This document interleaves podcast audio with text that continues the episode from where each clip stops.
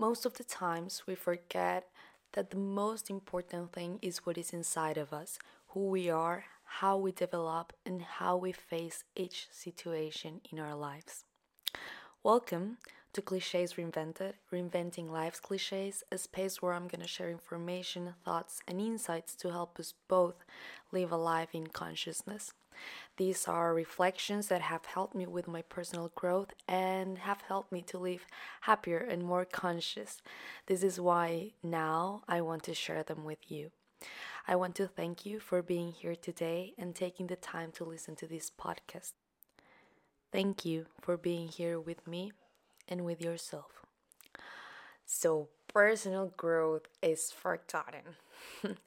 Nowadays, people live way too fast. We live too fast. We live maybe in a superficial way, we can say. Even children, we live in a time where the world goes faster and faster than ever, where everything evolves at a thousand miles per second. And well, all of this is due to the environment in which we live. Technological advances, which we which have undoubtedly brought progress and many advances for our entire society.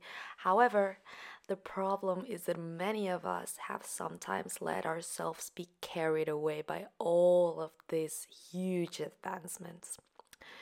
By the high speed of the world, that we forget what is truly important living, living in well being, living our own life. It's actually in this mm, that in this that personal growth lies on. Personal growth is the development of ourselves, of our soul, of our being. Growing can be compared to an improvement, like a little seed. It starts small, but little by little, with different cares, it grows until it becomes a beautiful flower. This does not mean that the only stage that matters is when the flower has already bloomed. No, like all the phases of the process are just as important. Without them, the flower would have never bloomed, and sometimes we focus our attention on the result and ignore the whole process that comes behind it. And the same thing happens with our personal growth. Just like a flower, with the necessary cares and attentions, we can become just one. Sometimes we forget that we need special cares and that don't have much to do with what is outside or around us, but rather it has to do with what is inside of us. Just as we should take care of our physical health, because, like, I mean, it's not a secret for anyone that if you ne- neglect your physical health with bad habits, without exercising your body, at some point disease will come into your life whether you like it or not because like it is what we have grown you know? So however mental health is just as important as physical health. So what happens with mental health is that many of us stay halfway or we do not really realize that we are a seed that is going to grow and whether it grows well, healthy, beautiful, and strong depends just on us, on the care we give to ourselves. In today's society, personal growth has been left behind as like with less importance um, even in education like thanks god in, in my school like I, I always received classes such as emotional intelligence ethics philosophy but in many educational environments these are put in second instance or they don't even exist. So they are not they are not given the importance and relevance that they have especially for like all these little brains these these lives that are being formed that are developing themselves. I'm here referring to the little kids that sooner or later like they will be they will come out and show the world and themselves who they truly are what they're capable of and what and the way they were educated educated so, with some luck, there will be some who will come out and crash into reality that sooner or later will make them realize how important it, it was to take care of themselves, work on their personal growth, put themselves as a priority and not as a second option. But it can also happen, it happens that too many others, like that many others, um, even though they crash with life because we all crash with lives. Like we have all like this crisis in our lives like in different levels but it just happens to all of us. So in this crash like they will never stop to think about the need there is the need of the soul to improve and work on themselves.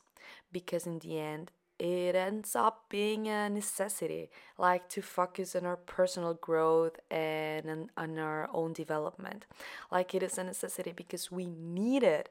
I know I'm being like, I'm saying the same thing, but it is like what our soul needs to develop, to progress, to be able to live our life, live a life in our own way, in balance, like learn what we came to learn, including learning to live in well being, learning to find order in disorder, like learn to know each other so we can live our own life. The problem is kind of big. Like, and it's not that I'm making it up or something like that. Like, you go out into the world, into social media, it obviously depends on what you follow on social media. Like, you can organize it like you build it up for yourself but how whatever. So in social media the news and everything is tragedy like everything is superficial everything is conflict everyone is ready to defend their opinions till death like no one no one goes beyond things. A large major, like majority have never thought about their lives like stop to think like about who they are what are they here for? Like being aware. We may not have the answers for this. And yeah, this takes time. But the most important thing is to have questioned ourselves. It is to have stopped for a second to think about it because we may not know it yet, and that's fine, like that's normal. But the fact of never having questioned, that's the problem. And when you questioned, you question your life, that's the beginning. And the thing is that it's not even our fault. Like the fact that we haven't done it, it's not our fault. We can't blame ourselves for ha- for never having thought about this about this. Like no, like of course not. Starting because it's nobody's fault. This has been like a product of the environment in which we've grown up. If we were born into a family like as in my case, where my mother in recent years talked and talked about personal and spiritual growth, then it's of course easier for these issues to come into our lives and to think about it. But if we have grown up in an environment in which it has never, ever been given the least importance to really see how people feel, to take care of your well being, to ask ourselves if we are truly happy with our lives, to go beyond the superficial things, then it's more than normal, than okay that we have never thought about it. Personal growth like should be in an area of education for all people in this planet.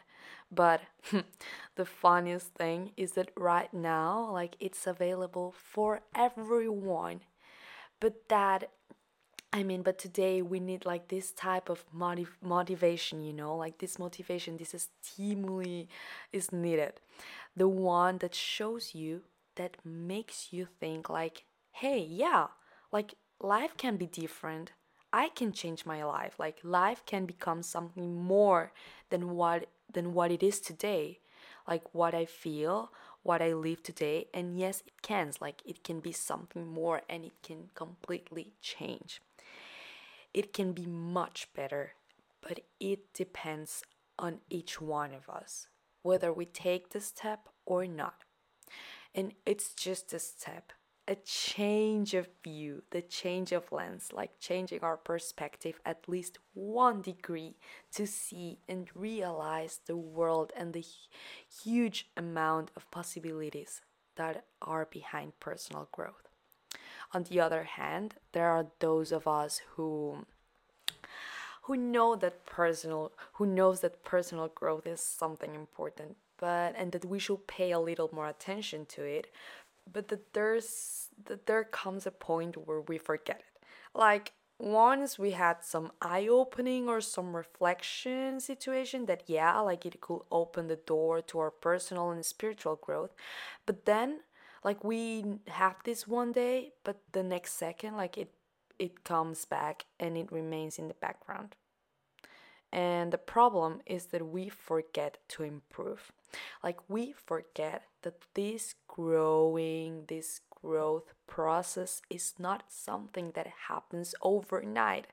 Like it's just like a bonsai, like you know, I can connect it to this because it can last for many years if it is not neglect, neglect, neglected or killed. This is how it happens with our personal growth and also the spiritual one. Like it is a constant process of every single day that every day we are going to be a little better than yesterday, of opening ourselves to new possibilities every single day, of being grateful every single day. And it is not that one week I do it and the next one I return to my normal superficial life and I forget about it. Then what like guess what happens like the flowers withers you know like it's dead However, it is never too late to return and to giving like to giving know all the care like it needs. No matter how many times we need to come back, the real important thing is to not forget to come back.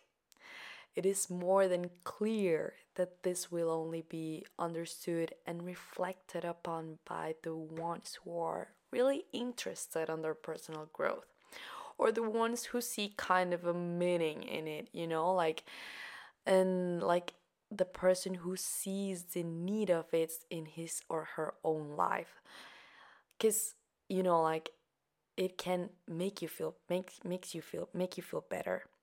But the one who doesn't, well, the one who doesn't see this, well, he or she will not even bother to determine it. Like it's and it's okay too it's fine like each one carries their own process their own times but in such a case like it is important that we know that there is a world of tools to start working on our personal growth especially with little ones with teenagers many of us can feel lost. However, the fact that someone tells us that it's normal to feel lost to feel bad, but that there is also a whole world of light full of tools of information and knowledge that we can use for our own well-being and that it's completely different for from the one that we have today and that it is not bad to see life with other eyes. It is important and necessary as well. How many adults who manage to internalize this information over the years do not say, like, oh, how much I would have liked to know this before, or like, rather, really internalize this before. Like, one of those is certainly my mom. and well, the reality is that they incorporate this information in their life at the moment they had to do it and the mo at the moment that it was meant to be. And if you're listening to this, like it's not coincidence that you're listening to this now. And this like eye-opening um phase it just doesn't happens like before or after it just happens when it has to but in any case it is important to know that there is something more and to transmit it to everyone and to the little ones. Like if you have this information, it's important to tell them and give them an education where their growth and personal and spiritual well being are a priority because everything is an education education for adults, for the little ones, and for all of in between. Thank you for arriving to the end of this chapter. Hope you enjoy it and have a nice and blessed day. Bye.